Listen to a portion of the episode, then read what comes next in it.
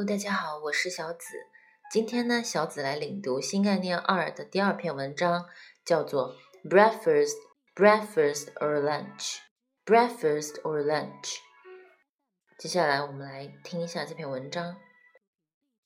It was Sunday. I never get up early on Sundays.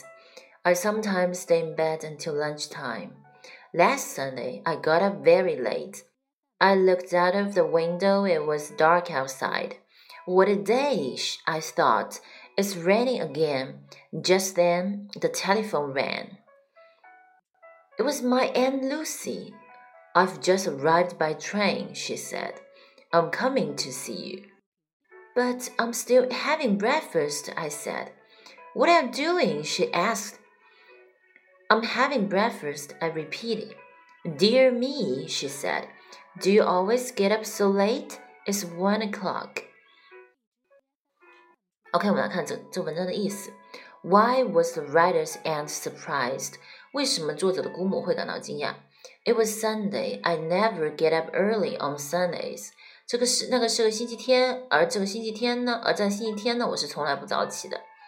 I sometimes stay in bed until lunchtime.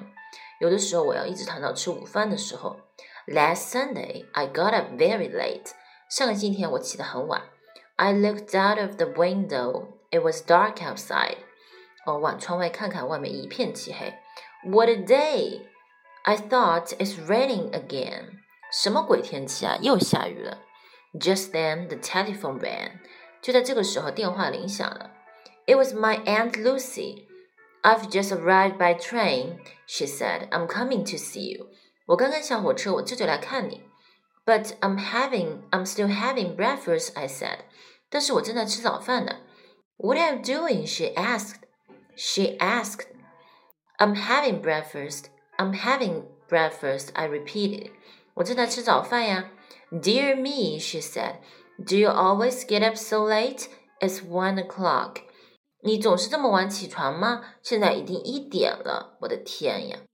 OK，欢迎大家呢订阅我，喜欢我的节目就订阅我或者是转发哟，拜拜。